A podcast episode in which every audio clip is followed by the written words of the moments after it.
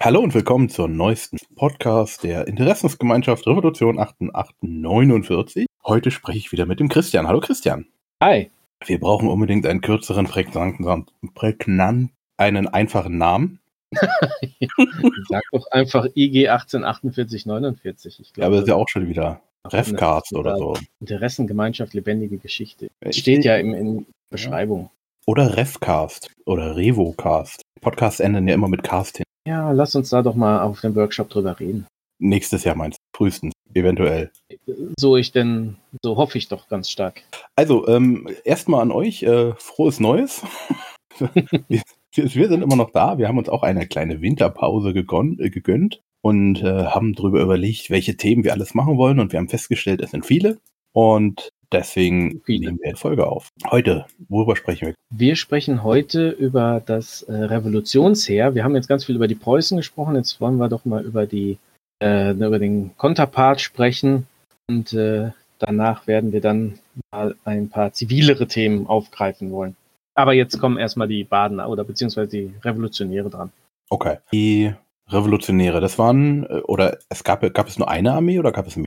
Im Prinzip gab es mehrere. Es kommt darauf an, worauf wir uns jetzt beschränken wollen. Wenn wir jetzt von der Revolution an sich sprechen, dann könnte man theoretisch noch die Ungarn mit reinnehmen und die Polen, die auch, ich sag mal, auf dem deutschen Schauplatz in Anführungszeichen ähm, mitgespielt haben. Aber ich glaube, wir beschränken uns mal auf den badischen Feldzug, damit es nicht allzu sehr ausufert. Ähm, wobei wir auch gleich sehen werden, dass da wieder Kombatanten aus mehreren verschiedenen äh, Schauplätzen zusammenkommen und ich glaube, wir können, wenn wir über den badischen Schauplatz sprechen, können wir von zwei Revolutionsheeren sprechen. Zumindest zum Anfang, und zwar von der pfälzischen Armee, die in der Rheinpfalz aufgestellt wurde, und von der badischen Armee, beziehungsweise von dem badischen Revolutionsheer. Ah, ähm.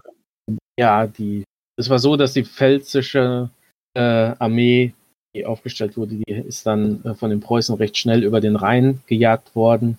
Ähm, da kommen wir vielleicht gleich noch zu und ähm, hat sich dann mit der Badischen verbunden. Insofern war es dann hinterher eins und im restlichen Deutschland war es da mit den Aufständischen auch schon ähm, äh, ja vorbei. Insofern äh, blieb dann halt nur noch das Heer, das äh, Baden verteidigt. Also zwei, ja. Ah, okay.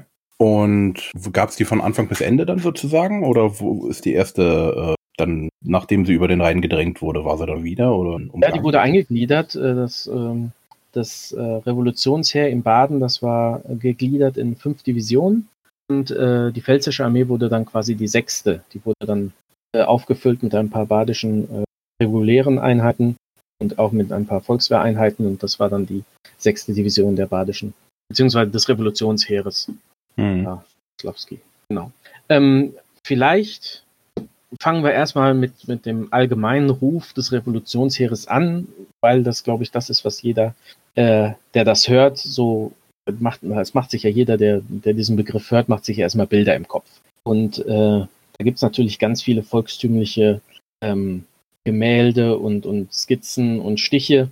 Und man sieht eigentlich immer äh, verlotterte Personen, meistens natürlich Männer, ähm, in irgendwelchen fantasievollen ja, Uniformen möchte ich es nicht nennen, ähm, äh, Kampfanzügen zwar ein sehr neues. tragen, ist es doch auch eine Uniform. Also es ist ja halt äh, alles bunt, checkig und durcheinander. Ne? Da, da, ist kein einheitlicher Hut, keine einheitliche Hose und keine einheitliche Bluse. Aber ähm, wenn du das jetzt vergleichst, zum Beispiel mit dem amerikanischen Bürgerkrieg, die Stadler, die sahen ja auch alle irgendwie anders. Ist doch denn das ja, gleiche, aber oder? dennoch uniformer, glaube ich, als das, was du äh, im Revolutionsheer gesehen hast. Ähm, äh, anders als die Konföderierten vielleicht sogar das Lederzeug und die Bewaffnung äh, zumindest äh, größtenteils homogen war, heterogen, war das bei dem Revolutionsheer, äh, da, da, da, du hast Leute gehabt, die kamen, ähm, Moment, das ist ja, nein, ich, das ist ja das Bild, was, was man heute davon hat. Ich, da, ich möchte ja nur äh, sagen, dass wir gleich dahin kommen, wo die Konföderierten wahrscheinlich waren. Ähm, ja. Äh, das allgemeine Bild, was man heute hat, wenn man an das Revolutionsheer denkt, das sind glaube ich, ganz klar Hackers Freischaren. Das ist, woran jeder erstmal denkt. Wir hatten, kurz abzuschweifen, wir hatten mal eine Veranstaltung in Ladenburg, ähm, wo ich dann äh, dem Reportern, die anwesend waren, Das war zum Internationalen Museumstag, hatten wir da eine Veranstaltung und hatten, ich hatte, wurde dann interviewt und hatte dann kurz erklärt, dass die Preußen 1849 halt dann Ladenburg besetzt hatten. Und äh, die Reporter kamen immer wieder auf Hacker zu sprechen, obwohl Hacker damit überhaupt nichts zu tun hat. Aber das ist halt das, was die Leute heutzutage in Baden noch mit der Revolution verbinden. Und deswegen, wenn man Revolutionsherr hört, hat man, glaube ich, diese in Anführungszeichen Hackergestalten vor dem geistigen Auge, was ja gar nicht äh, der Fall ist oder der Fall gewesen ist, zumindest nicht allgemein. Ja? Genau. Und äh, du hast es schon gesagt, die, die äh, konföderierte Armee war jetzt auch nicht äh, gesegnet von äh, üppigen äh, Nachschubgütern. Und beim Revolutionsjahr war das natürlich so, dass man da eine Armee quasi aus dem Nichts heraus aufbauen musste. Und äh, da kommen wir eigentlich schon dann äh, zur Zusammensetzung des Revolutionsheeres. Woraus hatte, aus welchen Einheiten hat sich dieses Heer zusammengesetzt? Und da sehen wir natürlich als, als ganz starke Fraktion ähm, die badische Armee. Damit hat es ja theoretisch dann 1849 auch angefangen, als äh, das Militär gemeutert hat. Äh, dem dann, also dann wurde als, als demokratische, äh, als, als ähm, Anführungszeichen, ähm, militärische Macht des demokratischen Staates wurde dann halt das äh, Volksheer, also die Volkswehr ähm, äh, aufgebaut. Das war eine allgemeine äh, eine Armee, die der allgemeinen Wehrpflicht unterlag so ein bisschen parallel zur badischen regulären Armee äh, aufgebaut wurde. Und äh, hier war es schon, wo es daran mangelte, an, an genügend Waffen, an ausreichend Uniformen, sodass wir da schon sehr fantasievolle ähm, ja, Uniformierungen und, und auch Rangabzeichen haben. Und dann kamen dazu natürlich noch die Freischaren. Also wir haben äh, da alle Qualitäten von einer Freischar, wo die Leute alle in Zivil hinkamen mit ihren, den wundervollsten Bewaffnungen oder so ähm, Formationen wie zum Beispiel die Hanauer Turnerwehr, die äh, sehr militärisch gedrillt war und auch im Auftreten halt sehr militärisch wirkte und auch einheitlich uniformiert war, obwohl es halt keine militärische, ähm, keine ähm, reguläre militärische Einheit war. Also dann, das ist die Spanne. Also du hast wirklich von, von so einer Räuberbande in Anführungszeichen, die für die Freiheit kämpfen möchte, bis äh, zu einer zu einem elitemäßig ausgerüsteten Kompanie der Badischen Armee hast du alles darunter gehabt. Die Turner, äh, die hat, waren ja vorher dann schon eine Bürgerwehr. Und ja, Bürgerwehren gab es ja vorher auch schon, oder? Nicht in dem Sinne. Die hat sich halt, ähm, müsste ich mir jetzt äh, genauer einlesen, speziell auf die Hanauer Turnerwehr, aber die Hanauer Turnerwehr war quasi entstanden aus einer aus einem Turnverein. Ähm, die Turnvereine wurden damals ja, also zu ihrer Gründungszeit wurden sie ja gebildet, um so während, beziehungsweise vor den äh, Befreiungskriegen oder während, noch kurz nach den Befreiungskriegen gegen Napoleon, wurden diese Turnvereine gegründet, um den deutschen Mann für den Kampf oder auf den Kampf fürs Vaterland körperlich vorzubereiten, dass er fit ist und äh, entsprechende Fähigkeiten hat, zum Beispiel im Fechten. Mhm. Dass er aber auch schwimmen kann, ähm, körperlich fit ist. Ne, das war der Hintergrund. Und so waren die natürlich in gewissem Sinne immer so hatten, hatten die schon so einen, im Grunde ihres Daseins hatten die so einen kriegsvorbereitenden Hintergrund. Und als dann die Revolution kam, gab es natürlich auch demokratische Bestrebungen innerhalb der Turner. Ne, und als dann die Reichsverfassung, das geeinte Deutschland, das war ja eigentlich auch ein Gedanke derjenigen, die in den Befreiungskriegen gegen Napoleon gekämpft hatten, dass äh, Deutschland endlich ein Nationalstaat wird. Und der wurde dann halt nochmal aufgegriffen. Und so hatten dann die Hanauer Turner, aber auch, äh, ich glaube, aus Heilbronn haben sich dann auch noch welche den Hanauern angeschlossen.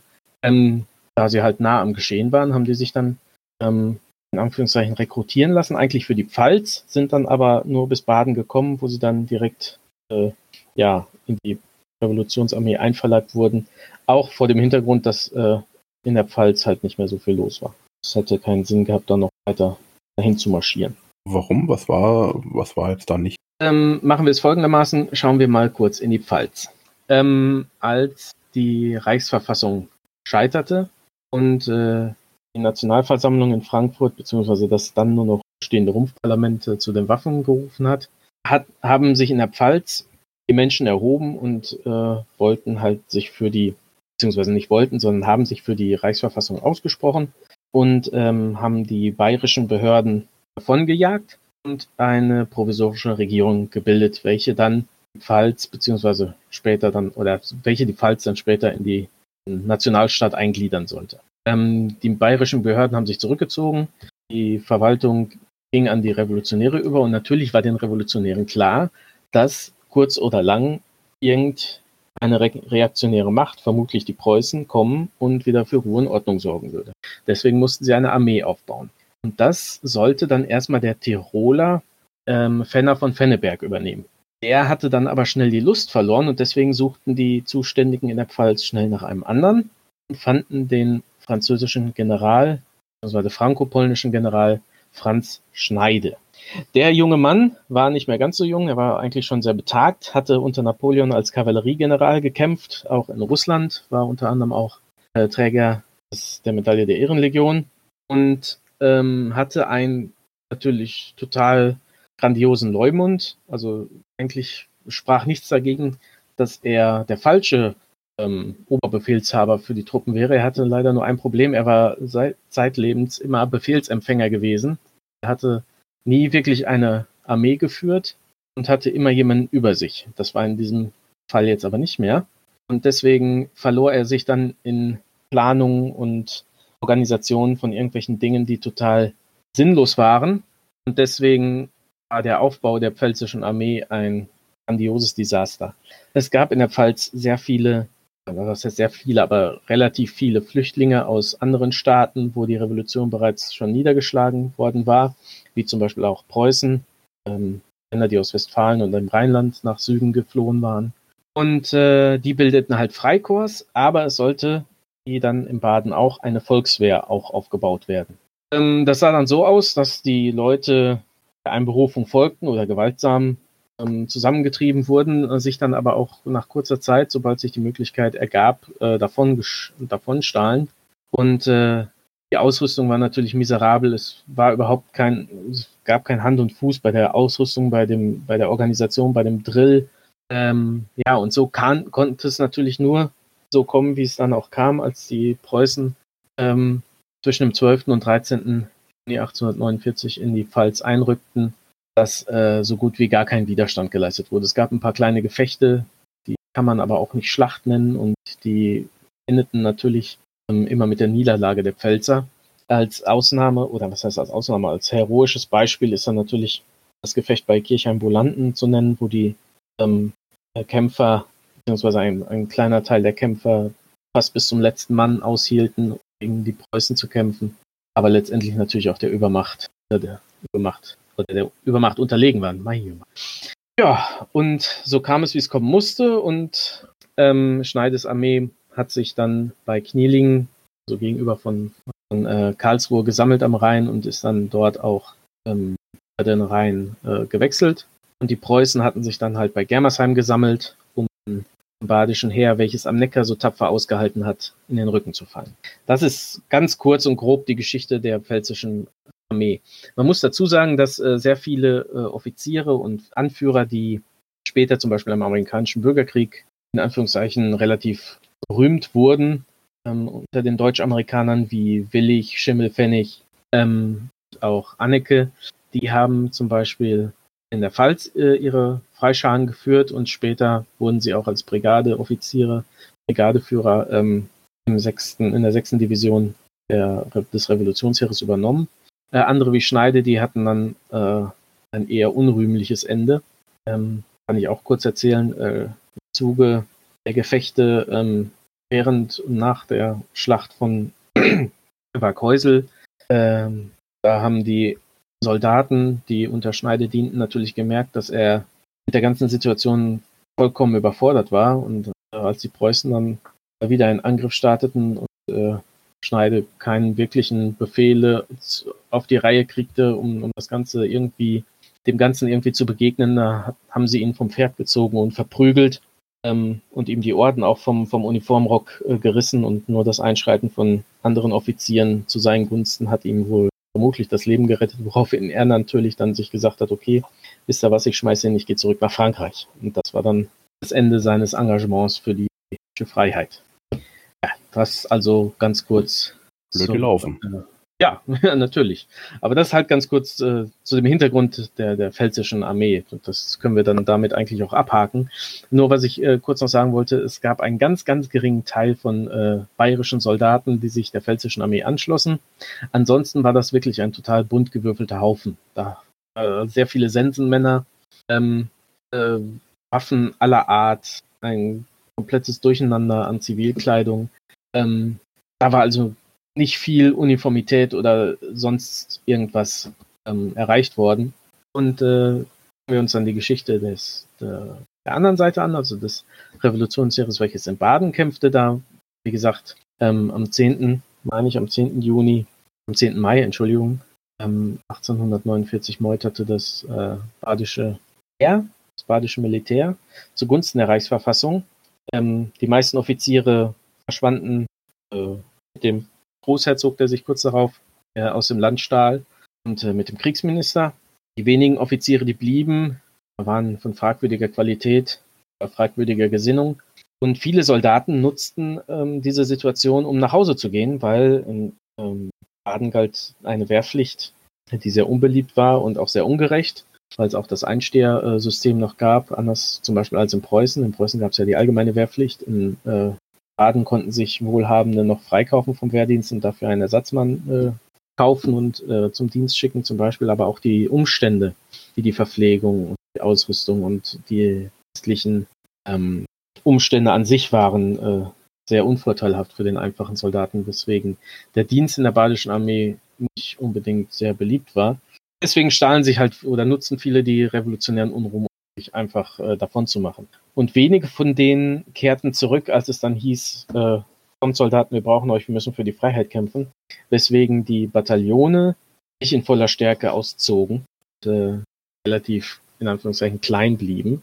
Dann haben wir, hatte ich schon erwähnt, äh, die Volkswehr, die von Johann Philipp Becker aufgebaut werden sollte. Das war eine wehrpflichtigen Armee, wie man sie auch, äh, sag ich mal, aus Preußen kannte. Äh, halt nicht für einen Fürsten, sondern für ein ja, für die Freiheit, für eine demokratische Regierung. Ähm, die sollten eigentlich auch einheitlich uniformiert werden, hier vor allem mit äh, blauen Blusen, äh, sollten mit Musketen bewaffnet werden, Bajonetten mhm.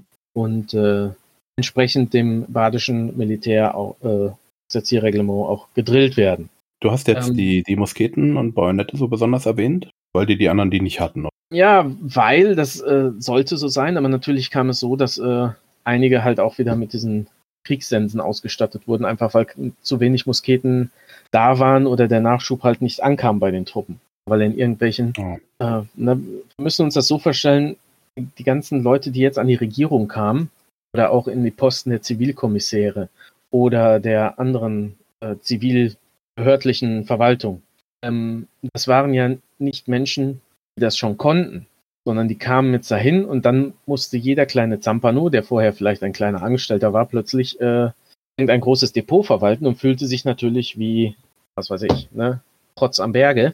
Und äh, meinte, er müsse jetzt zeigen, dass er die Macht habe. Und dann blieb halt mal so ein Haufen Uniformen oder blauer Blusen, blieb dann halt mal bei ihm liegen, weil er meinte, irgendein anderer sei jetzt nicht so mächtig wie er, dass er das anfordern dürfe oder es müssen erst fünf Durchschläge machen oder irgendjemand müsse woanders anrufen fragen oder beziehungsweise anschreiben. Und ähm, die ganze Verwaltung das oblag ja irgendwelchen wohlhabenden Leuten, die sich entweder den Posten gekauft haben oder vom, von irgendwelchen anderen hohen Berufsbeamten halt eingesetzt wurden. Es gab ja keine Möglichkeit für die, für die Menschen, das zu üben. Die mussten ja auch erstmal diese ganze Bürokratie und alles, das mussten ja auch erstmal verstehen lernen. Das passiert ja nicht von heute auf morgen. Aber du musstest ja die Leute, die noch auf dem Posten waren, denen konntest du teilweise oder größtenteils natürlich nicht trauen. Die waren natürlich noch dem Großherzog ergeben. Ja, und die anderen, die haben natürlich ähm, das, wie gesagt, erstmal lernen müssen und deswegen haperte das natürlich an allen Enden und Enden. Das heißt, es konnte sein, dass irgendwo am Bodensee 100 Musketen lagen, die vielleicht in äh, Karlsruhe gebraucht wurden, aber nie den Weg dahin gefunden haben. Vielleicht sind sie bis nach Freiburg gekommen, wenn überhaupt. Und als die Truppe dann hätte darauf zugreifen können, war sie schon auf dem Weg in die Schweiz. Insofern ähm, ja, sehen wir, dass es hier ein riesiges Problem gab, was aber natürlich aufgrund der Gegebenheiten, einfach weil keiner eine Ahnung davon hatte, so auch nicht anders hätten bewältigt werden können. Ich sage immer so Schlangensätze, hinterher weiß ich gar nicht mehr, wie ich angefangen habe, ob das grammatikalisch überhaupt noch so Sinn gibt, was ich da rede. Ja. Äh, vom Prinzip schon. Ja, okay. Du fragst heute sehr wenig, das macht mich sehr stutzig. Ähm, ja, so, und dann haben wir natürlich noch äh, Freischaren gehabt. Ne? Wir haben jetzt das mhm. badische Militär, dann das Volks, die, das Volksheer, die Volkswehr. Und äh, dann hatten wir noch Freischaren, wie zum Beispiel die polnisch-deutsche Legion. Ähm, die hat sich aus ehemaligen polnischen Freiheitskämpfern von 1848 äh, aufgefüllt. Vielleicht sogar noch vom Veteranen von 1830, von den beiden großpolnischen Aufständen. Und da waren auch viele Männer gegliedert, äh, die zum Beispiel in Breslau oder äh, Dresden oder in Elberfeld oder Iserlohn gekämpft hatten und nach Baden gekommen sind, die sind dann halt mit in diese äh, Legion eingetreten, beziehungsweise zusammengefasst worden. Und äh, es dienten aber auch zum Beispiel in der Flüchtlingslegion viele ähm, äh, Deutsche, die aus Frankreich wieder zurückkamen, die vorher schon für die Freiheit gekämpft hatten, vielleicht auch unter Hecker oder Struve. Da kamen aber dann auch noch Leute aus Bayern oder aus, aus Dresden und Preußen äh, zusammen. Die wurden halt in diesen äh, ja, bunten Kurs oder in diesen Freikurs äh, zusammengefasst, waren in sich natürlich auch nicht uniform. Ja, das waren dann halt, ähm, es wird auch beschrieben, zum Beispiel beim Einzug aus, aus Rastatt, dass äh, griechische Trachten darunter waren ne, oder italienische Uniformen, also so wirklich so komplett alles bunt. Hm. Gab es denn diese verschiedenen, waren die denn alle zur gleichen Zeit aktiv oder war das jetzt so nacheinander? Ähm, die haben sich nacheinander natürlich im, im Baden gesammelt, aber theoretisch, als die Kämpfe losgingen, war das, äh, waren die alle nebeneinander. Ah, okay. Und gab es denn da den Oberbefehlshaber? Ja klar. Ähm, Oberbefehlshaber war erst äh, General bzw. Oberst Siegel, Franz Siegel, ein ehemaliger badischer äh, Leutnant. Ähm, das so ein bisschen zu verstehen, was jetzt gleich kommt, muss ich ein bisschen vorgreifen. Und zwar war der Grundgedanke oder die Grundsituation war, das Baden, das war ja umgeben von der Pfalz quasi im im, im äh, Westen Frankreich, Pfalz, dann kam äh, Hessen und rechts lag das Königreich Württemberg und unten grenzt es ja noch an das Königreich Bayern. Ähm, Bayern war politisch relativ klar, weil da war es auch relativ ruhig, also relativ, ne, in Anführungszeichen.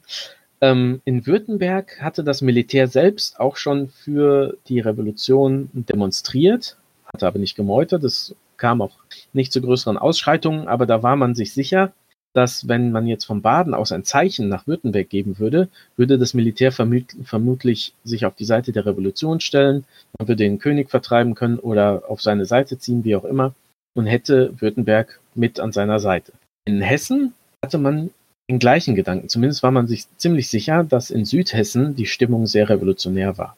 Und als dann ähm, in Karlsruhe dann die provisorische Regierung die Macht übernahm, wusste man jetzt nicht, was sollen wir machen? Siegel war eigentlich, oder beziehungsweise der Gedanke war eigentlich, dass man nach Württemberg geht und Württemberg auf seine Seite zieht, was natürlich eine, in Anführungszeichen, nochmal so große Armee ähm, dazugeholt hätte, das Gebiet nochmal vergrößert, auch noch mehr äh, Wehrpflichtige vielleicht hätte ausheben können. Ähm, nach Norden zu gehen, hatte aber in Anführungszeichen den Vorteil, was heißt Vorteil, aber hätte den Hintergrund gehabt, die, die Reichshauptstadt Frankfurt einzunehmen, zu befreien und somit ein Zeichen zu setzen, dass hier die Nationalversammlung freitagen kann und vielleicht würde das dann andere äh, Länder dazu bewegen, sich äh, mit an die badische Seite zu setzen. Und vielleicht auch noch Hessen.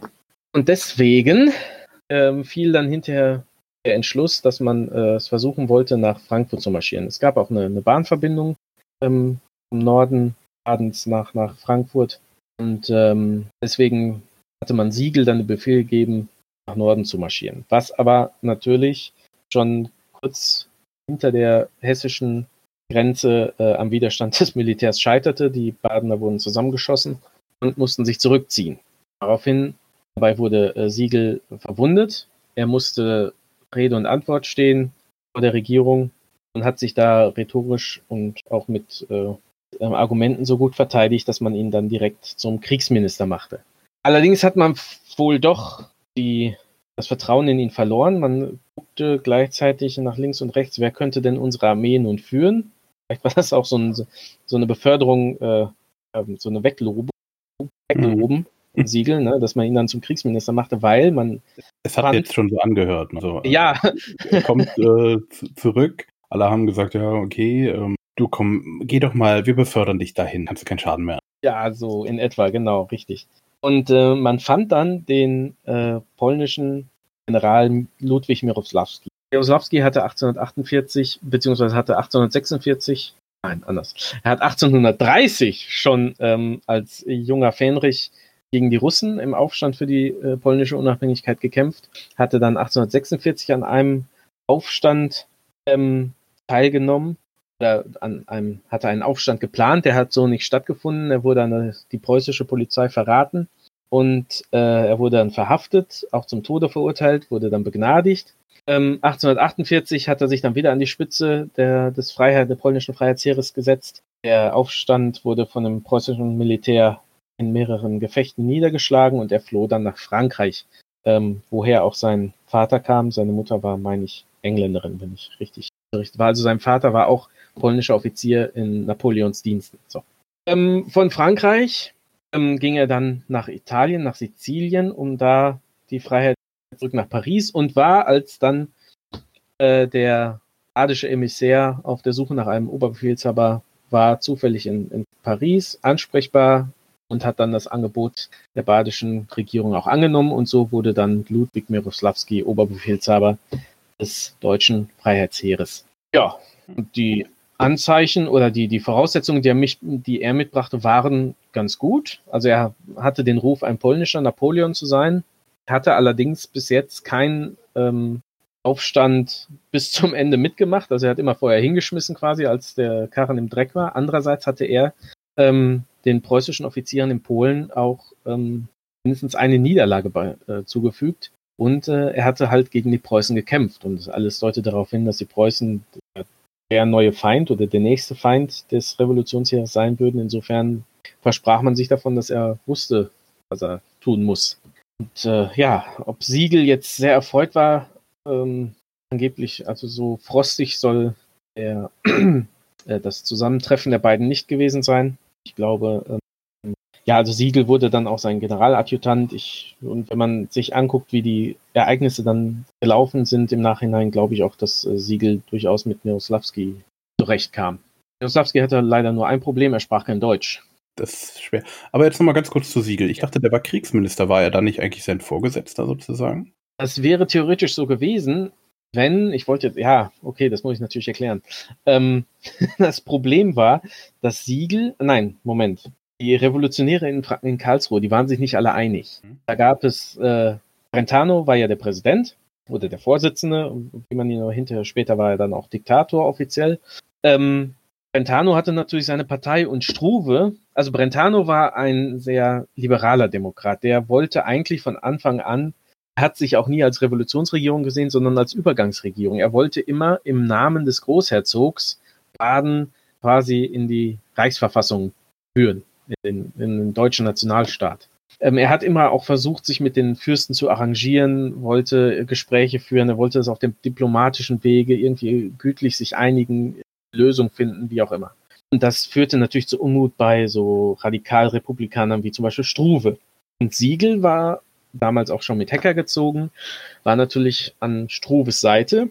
Und äh, es gab eine Situation, wo sich das Ganze zuspitzte und äh, sich Freischaren und Volkswehreinheiten in Karlsruhe quasi gegenüberstanden und beinahe aufeinander losgegangen wären, als dann Brentano die Reißleine gezogen hat und Struve und seinen Verein äh, des Fortschritts dann verhaftete, musste sie dann auf Druck der Freischaren, die vor der Tür standen, quasi wieder freilassen. Aber ähm, das Thema war da gegessen und da wurde dann Siegel quasi gechast als Kriegsminister und an die Front geschickt, als Miroslavskis ähm, Generaladjutant und seinen Posten übernahm dann, also die, die Aufgaben des Kriegsministers übernahm dann äh, sein Stellvertreter und später, als es dann eine Neuwahl gab, wie gesagt, als die drei Diktatoren dann in Baden an die Macht kamen, ähm, war er dann auch nur noch Offizier, also hatte den Posten des Kriegsministers dann nicht mehr inne. Ich hoffe, ich erinnere mich da jetzt richtig. Das ist Politik ist bei mir immer etwas hinten an, muss ich gestehen. Action ist bei mir im Vordergrund. Aber ich meine, so ist das gewesen, ja. Und deswegen ist Siegel dann halt hinterher bei der Armee geblieben und äh, war dann auch kein Kriegsminister mehr. Das war halt nur so eine okay. kurze Phase des Übergangs, ja. Konnte Siegel denn Polnisch? Siegel konnte nicht Polnisch, aber beide konnten sehr gut Französisch. Ah, okay. ähm, es war so, dass äh, der, einer der Adjutanten von Miroslavski, vermutlich der äh, polnische Stabshauptmann Zukowski, ähm, Deutsch sprach aber Siegel hat dann auch ähm, natürlich die Kommunikation oftmals bei den ähm, Stabsbesprechungen äh, übernommen, beziehungsweise hat dann mhm. übersetzt.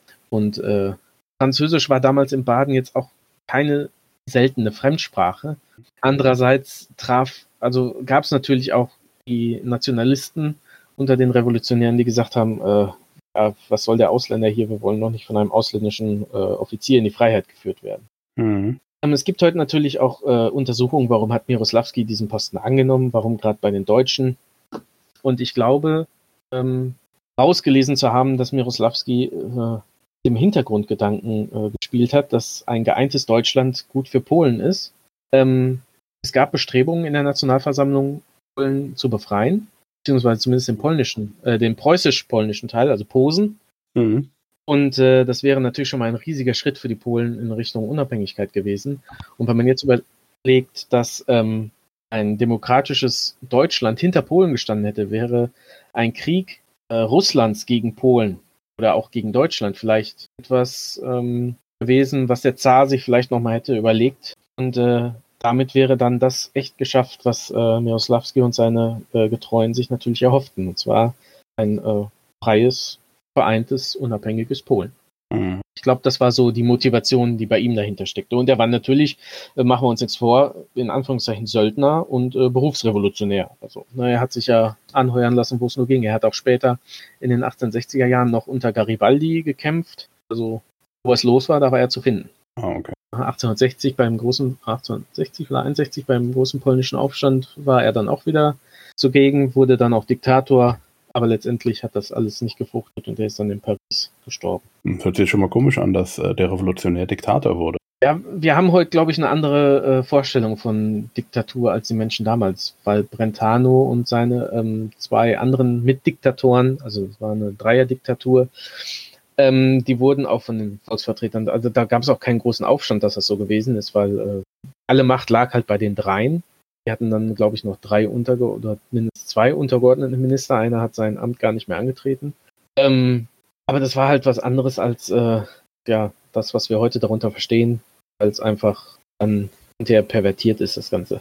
Aber dann war das zu der Zeit. Jetzt sagen, also Castro und äh, diverse koreanische und mhm. chinesische und deutsche und was weiß ich, Menschen denke, die das Amt eines Diktators ausgefüllt haben, dann äh, kann man das, glaube ich, mit den Diktatoren damals nicht vergleichen. War das jetzt eher so, also gab, die hatten trotzdem noch ein Parlament, oder? Ja, sie hatten, ja, lass mich nicht lügen. Ich meine, sie hatten, halt, wie sich das genau schimpfte, Volksversammlung, irgendwie so. Und, äh, da wurden diese Diktatoren halt auf Zeit gewählt. Also ist es eher so eine konstitutionelle Diktatur? Ja, genau.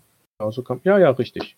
Also der Diktator ersetzt letztendlich den, den Großherzog, nur dass sie halt drei davon hatten statt ein.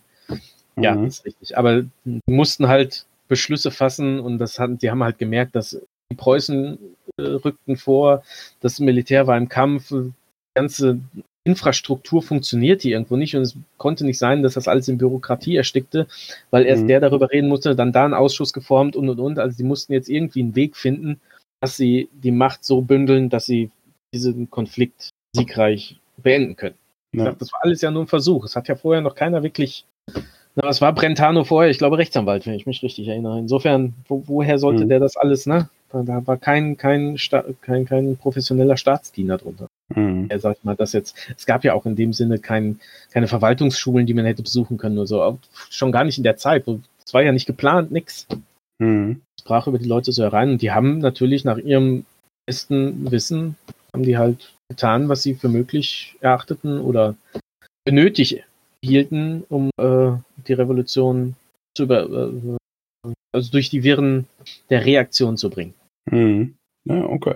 Und wie gesagt, dieser Ludwig Miroslawski war halt der Oberbefehlshaber dieses Haufens. Und er hatte natürlich mhm. Schwierigkeiten, die einzelnen Strömungen ähm, ja, zusammenzuführen. Ne? Er hatte dann viele polnische Offiziere mitgebracht, mit denen er natürlich gearbeitet hat, um vielleicht denen aber auch noch einen Posten zu verschaffen, dass sie auch über die Runden kamen, dass sie Geld verdienten. Was natürlich bei den deutschen Soldaten dann wieder für Unmut sorgte und ja, die stopfen sich hier nur die Taschen voll und solches Gerede und die kämpfen ja eigentlich gar nicht für uns die verraten uns alle nur. Ähm, dieser Konflikt zeigt eigentlich schon, dass, äh, dass da generell was im Argen war, was vielleicht auf Dauer gar nicht so hätte funktionieren können. Mhm. Du sagtest, die haben, die haben ja Geld, wollten ja nur Geld verdienen. Haben denn die Deutschen, die Revolutionäre, haben die auch einen Sold bekommen, bezahlt oder waren das alles nur? Nein, es hat jeder Sold bekommen. Mhm. Äh, nein, warte. Es sollte jeder Sold bekommen. Aber wenn es schon beim, beim Essen gehabert hat, hat es natürlich beim Geld erst recht gehabert. Ne? Mhm. Also da war man auch drauf und dran, die ganze Zeit äh, Mittel und Wege zu finden. Es wurden äh, Dinge verkauft und, und, Leute enteignet, natürlich mit Vorliebe Adelige und mhm. äh, das Interieur der, der Schlösser und so zu Geld gemacht, damit die Soldaten äh, bezahlt werden konnten. Ja. War so ein bisschen wie im Dreißigjährigen Krieg. Ne? Also ja, das Geld kommt, aber erstmal stirbt. Wir zahlen an die Überlebenden, dann brauchen wir nicht ja, ja, genau. Geben. Ja. Verstehe. Ein, also, aber theoretisch sollten, sollten also die im, im Volks, in der Volkswehr, das war wehrpflichtigen Armee, die, das waren ja Soldaten des Staates und, und die badische Armee natürlich auch, äh, die sollten bezahlt werden und äh, alle anderen, die sich äh, in der Revolutionsarmee befanden, sollten natürlich auch bezahlt werden, klar. Mhm. Okay. Wir haben also eine Armee, wir haben einen Oberbefehlshaber und gut, am Ende haben sie es jetzt nicht geschafft, wie wir wissen, aber haben die auch was gerissen? Da gab es herausragende Aktionen unter einem Oberbefehl oder auch davor. Also Ludwig Miroslawski hat es meiner Meinung nach, oder ist wirklich nur meine Meinung, hat es meiner Meinung nach sehr gut verstanden, das äh, Terrain und die Einheiten so zu nutzen, dass er, ich sag mal, den Preußen relativ, relativ lange Widerstand hat leisten können, ohne dass die ähm, Vorteile erringen konnten. Hm. Zwar möchte ich da, äh, ich möchte ein Beispiel für Miroslawski äh, ins Feld bringen, und zwar ist das ganz klar seine Verteidigung an, am Neckar. Ähm, er hat es geschafft, gut, das waren jetzt keine Preußen, sondern äh, äh, das Bundesheer, ähm, also die Verbündeten Mecklenburger, Hessen, Württemberger, Schieß mich tot, Bayern, ähm, die da gegen ihn kämpften. Äh, grundsätzlich dazu noch ganz kurz, die badischen Kämpfer waren keinesfalls schlechter als die preußischen oder die, der, der Bundesarmee.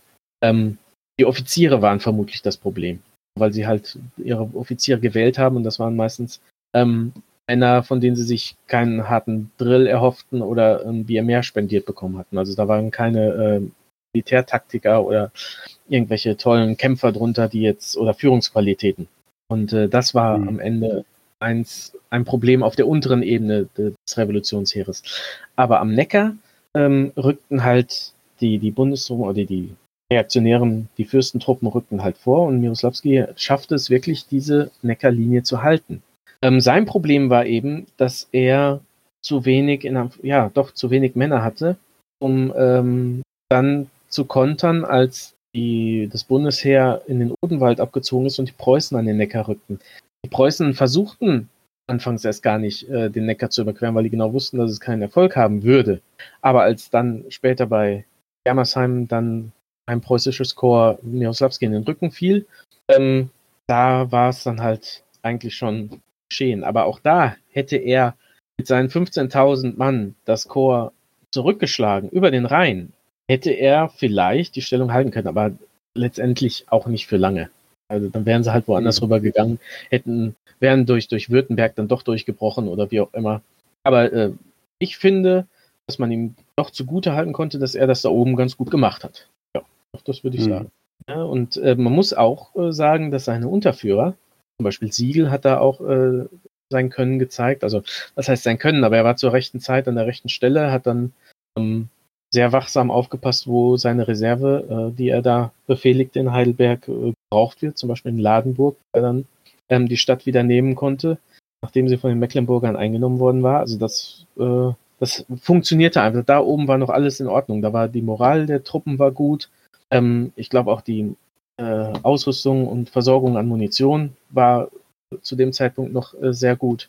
Und da funktionierte auch noch das Hinterland. Also der Nachschub funktioniert vermutlich besser als dann später, als alles zusammenbrach. Und ähm, das, so, das zu Miroslawski. Und dann möchte ich noch äh, eine für mich herausragende Tat oder vielleicht erwähnenswerteste, das erwähnenswerteste Gefecht des ganzen Feldzuges erwähnen, und zwar den Kampf um Durlach. Ähm, auf Waghäusel liegt so ein bisschen das Augenmerk, einfach weil da ähm, die Revolutionäre, ähm, ich, in Anführungszeichen, eigentlich weiß ich gar nicht, warum der Augenmerk so darauf liegt, von der was die größte Schlacht war, ähm, mit den am meisten beteiligten äh, revolutionären Truppen und wo es halt erst so ausgesehen hat, als hätten sie die Preußen geschlagen und sich das Blatt dann noch wendete.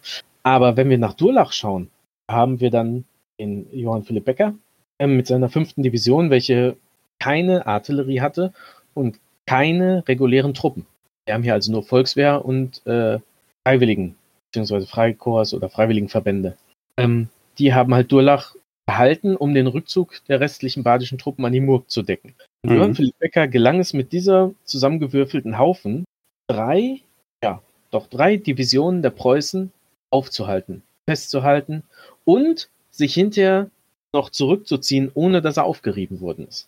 Und ich meine, das ist eine Leistung, die wird heute leider kaum noch erwähnt, genannt. Ähm, die überragt meiner Meinung nach auch den Leistungen, äh, die Leistungen der Badener bei Wackhäusel bei weitem. Hm. Und wie hat er das geschafft? Ja, wie hat er das geschafft? Seine Männer haben verbissen gekämpft und die Preußen waren einfach zu zögerlich. Ähm, er hatte hier den, den Finsbach und den Turmberg als, als Positionen, wo man die, die gut zu verteidigen waren. Den Turmberg mussten die Preußen hoch und er konnte natürlich runterschießen. Und am Finsbach waren mehrere Brücken, die er verteidigen konnte. Da ähm, waren zwei Gräben, also einmal die Finns und äh, ein parallel laufender Mühlengraben und die halt die drei beziehungsweise vier Mühlen äh, an der Finns dann äh, Wasser versorgten. Und äh, über diese Brücken versuchten die Preußen dann halt anfangs vorzurücken und wurden von solch, so einem Feuer empfangen, ähm, dass sie versuchten mit ihrer Artillerie sich den Weg freizuschießen, was aber auch nicht funktioniert hat. All, deswegen zogen sie sich erstmal zurück und es entstand eine relativ lange Gefechtspause, während dann Preußen versuchten, über den Berg vorzurücken, was anfangs auch nicht so einwandfrei funktionierte. Und dann versuchten sie irgendwann den Berg zu umgehen, was allerdings schon recht spät am Tage war. Und erst da erkannte Becker dann, jetzt bin ich in der Gefahr eingekreist zu werden, ich ziehe mich zurück. Dadurch gab er dann Durlach auf und die Preußen konnten nachrücken.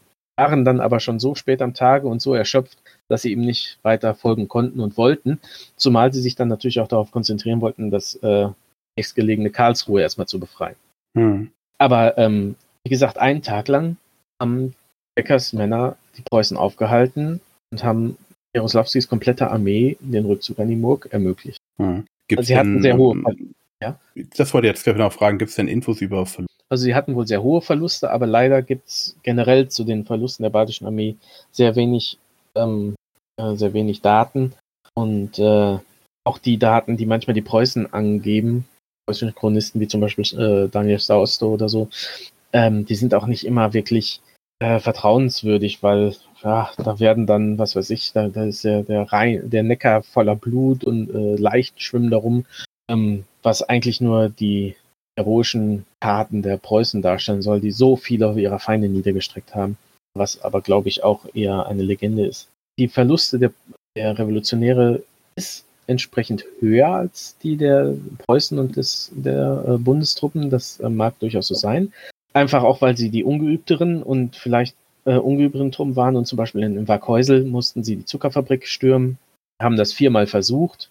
Und den, den Mut als ungeübte Armee muss man auch erstmal aufbringen und sind im äh, Feuer der Zündnadelgewehre äh, zusammengebrochen. Die ersten drei Angriffe, da werden die sehr hohe Verluste gehabt haben, das glaube ich schon.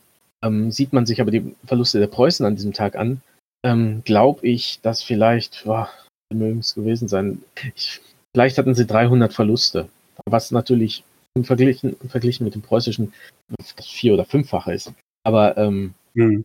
einfach nur deswegen, weil sie halt ungeübt sind, waren und aber auch die schlechteren Waffen hatten. So ein Sensenkorps, das kann halt nicht auf Distanz schießen, das muss ran an die Männer. Also muss es irgendwie versuchen, den Feind in Deckung zu umgehen, dann angreifen.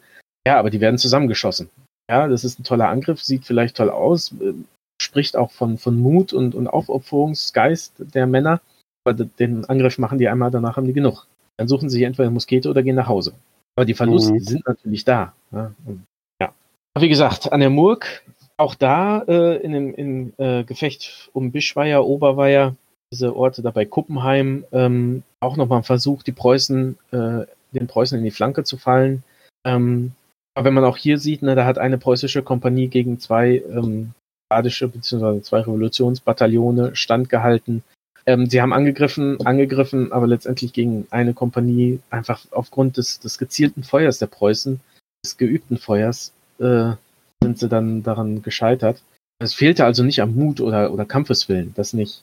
Das kann man den, den Badenden auch nicht nachsagen. Und ich glaube auch, ähm, dass der Ruf des Revolutionsheeres einfach viel schlechter ist, als er in Wirklichkeit oder als das Revolutionsheer in Wirklichkeit gewesen ist. Ja gut, ist ja meistens so, dass die, die verloren haben, die schlechteren waren von den Siegern. Ja, aber sie waren nicht, sie waren ja nicht die schlechteren Kämpfer, die schlechteren Soldaten. Es war ja in dem Sinne einfach nur, sie waren zu schlecht bezahlt, zu schlecht versorgt, zu schlecht verpflegt, zu schlecht ausgebildet, ähm, zumindest was, was die, die freiwilligen ähm, Verbände anbelangt, dass die Moral nach den ganzen äh, Niederlagen auch nicht mehr die beste war, das kann man denen ja nicht vorwerfen. Ich meine, das ist was ganz Normales, ganz natürlich. Mhm. Na, und wenn man dann noch äh, von irgendwelchen Hyopies äh, angeführt wird, die überhaupt keine Ahnung von Tuten und Blasen haben, die lieber mit ihrer schicken neuen Offiziersuniform äh, durch die Straßen flanieren, ähm, ja, dann äh, ist, glaube ich, klar, warum das Ganze dann gescheitert ist.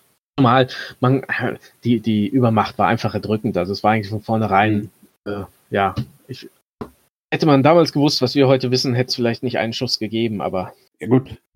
Das, das wäre jetzt meine Frage auch gewesen. Hatten die eigentlich, hätten sie eine Chance gehabt, hätten sie bessere Offiziere oder wären sie eigentlich immer aufgrund der zahlenmäßigen Unterlegenheit immer zum Scheitern verurteilt, weil die, weil es die Unterstützung der in der Restregion und Anführer nicht gab? Ähm, ja, natürlich habe ich das auch in meinem Kopf schon oft durchgespielt, was wäre gewesen, wenn. Ähm, ist bei Historikern ja immer umstritten, umstritten. Aber mhm. was wäre gewesen, wenn Siegel nicht nach Norden, sondern nach Osten gezogen wäre, nach Württemberg? Mhm. Ähm, Württemberg wäre auf die Seite ähm, Badens gekommen und der Rheinpfalz hätte sich Bayern vielleicht angeschlossen oder hätten die Aufstände in Sachsen von neuem begonnen. Hätte sich Hessen dann vielleicht doch mhm. angeschlossen. Das ist alles, äh, ja, also ich, aus militärischer Sicht glaube ich, hätte der Kampf so oder so auch mit besseren Offizieren letztendlich äh, als Niederlage geendet. Ich glaube, ähm, dass es nur ein größeres Blutvergießen gegeben hätte. Warum sind sie denn nach Hessen und einstecken nicht, müssen? Warum sind sie denn nach Hessen und nicht nach Altenberg rüber? Ja, weil sie nach Frankfurt wollten. Sie wollten Frankfurt sichern für die Nationalversammlung. Okay. Sich quasi letztendlich war es ja, es war ja keine badische Revolution, es war ja eine deutsche Revolution. Was mhm meiner Meinung nach heutzutage leider auch nicht so transportiert wird, weil die Badener sich natürlich damit brüsten und der Rest Deutschlands das für Folklore hält, mhm. traurig genug ist. Aber letztendlich wollten sie nach Frankfurt und ihre Armee unter den Oberbefehl der Nationalversammlung stellen. Mhm. Weil darum ging es ja. Es war die Reichsverfassungskampagne. Es ging darum, die Errungenschaften des Märzparlamentes, also die Errungenschaften der Revolution zu verteidigen. Das war der Hintergrund. Hackers und Struves Aufstand mögen badische Revolutionen in Anführungszeichen gewesen sein, aber letztendlich ging es denen auch um ein vereintes Deutschland. Also es war kein, in meinen Augen kein rein badisches Phänomen. Es muss immer im Zusammenhang mit den Kämpfen in Breslau, Dresden, Iserlohn, Elberfeld, Düsseldorf und wo es noch gebrannt und äh, geschossen worden ist, äh, genannt werden. Mhm. Äh, gehört für mich alles zusammen. Das hat äh, nichts mit Baden an sich zu tun. Natürlich hat es in Baden funktioniert und äh, Baden hat in dem Sinne ein Herausstellungsmerkmal, aber letztendlich war es eine deutsche Sache und keine badische. Hm. Was haben denn Frankfurt gemacht, nachdem sie gehört haben, die Armee? Äh, gar nichts, weil die Armee kam ja nicht. Die wurde ja sofort für in Hessen zusammengeschossen. Also zumindest das, was da marschierte. Und äh, in Frankfurt war seit dem Wachensturm äh, preußisches und österreichisches Militär stationiert. Und äh, aus Angst, dass dieses Militär jetzt gegen die Nationalversammlung vorgehen würde, zog die Nationalversammlung ins württembergische Stuttgart. Zumindest das Rumpfparlament, also das, was noch übrig war von der Nationalversammlung. Mhm. Und das zeigt eigentlich, dass man von vornherein hätte nach Württemberg gehen sollen, weil auch da wurde es geduldet, bis dann absehbar war, dass die Revolution in Baden, beziehungsweise dass die Preußen nach Baden einmarschieren, dem revolutionären Streich ein Ende setzen werden. Und dann erst hat das württembergische Militär nämlich die Nationalversammlung in Stuttgart auseinandergetrieben und äh, den ganzen Spuk beendet. Und von da an war das, was in Baden geschehen ist. Also die sind dann über Umwege nach Freiburg, die letzten verbliebenen Abgeordneten der Nationalversammlung, dem Ganzen noch irgendwie einen Anschein zu geben. Aber letztendlich war da die ganze Sache dann schon verloren. Mhm. Militärisch ging es dann auch nur noch bergab. Aber das heißt, das Parlament die Übermacht, die war auch einfach so hm. erdrückend. Ist das Parlament also nach oder vor dem, vor dem Zug der badischen Armee nach Frankfurt und Frankfurt äh, umgezogen? Ähm, ähm, man muss das so sehen, dass die Preußen und die Bundestruppen, die haben sich ja schon lange vor dem Einmarsch äh, zusammengefunden und gesammelt. Also es war ja absehbar, welche Truppenmassen quasi im Baden einfallen würden und in der Rheinpfalz. Mhm. Und zwar war die Übermacht einfach, äh, das waren fast 70.000 Mann und die Badener ko konnten zusammen mit den Pfälzern, sag ich mal, 25.000 aufbringen. Also wer diese Zahlen sieht, der weiß eigentlich, wie das Ende hätte ausgehen müssen. Mhm. Und äh, es war kurz nach dem Einmarsch der Preußen, beziehungsweise kurz nach dem Beginn der Offensive der Preußen und Bundestruppen, dass, äh, im Moment, es war kurz vorher, dass sie nach Stuttgart gingen. Und äh, ja, wie gesagt, als sich dann die Niederlage auch bei Warkäusel abzeichnete, ähm, war das ganze Thema dann auch gegessen. Okay. Gibt es noch äh, irgendwie herausragende Aktionen, die du noch nennen kannst von der Revolutionsarmee? Also mein, meine äh, Highlights und Favoriten sind einfach das Gefecht bei Durlach, wie Becker da die Preußen, also wirklich komplett, eigentlich hat er nicht nur drei Divisionen, eigentlich hat er die komplette Armee aufgehalten, also alles, was nach Süden zog, dem hat er sich da in den Weg gestellt. Und dann äh, ja die Aktion bei, bei Bischweier und Niederweier, diese Kämpfe um Kuppenheim, vor Kuppenheim, äh, hatten die Preußen die verlustreichsten Kämpfe. Und ähm, da hat man halt nochmal wirklich versucht, die Preußen zurückzudrängen, also ist in die Offensive gegangen. Mhm. Und äh, ich, was, was mich, man hat so, auch wenn man sich jetzt zum Beispiel den so diese äh, Miniserie Lenz oder die Freiheit anschaut, dann wird immer so das Bild drüber gebracht, ja, es ist alles äh, zusammengebrochen und äh, ja, wir versuchen uns nur noch hier äh, Wasser zu halten und, und, keine Ahnung. Aber die, die Jungs, die sind ja nochmal richtig in die Offensive gegangen. Die haben ja nochmal noch mal wirklich Mut gefasst oder sich anfeuern lassen. Ich, ich weiß nicht, wovon sie getrieben worden sind. Vielleicht haben sie auch nur noch für ihre Heimat gekämpft.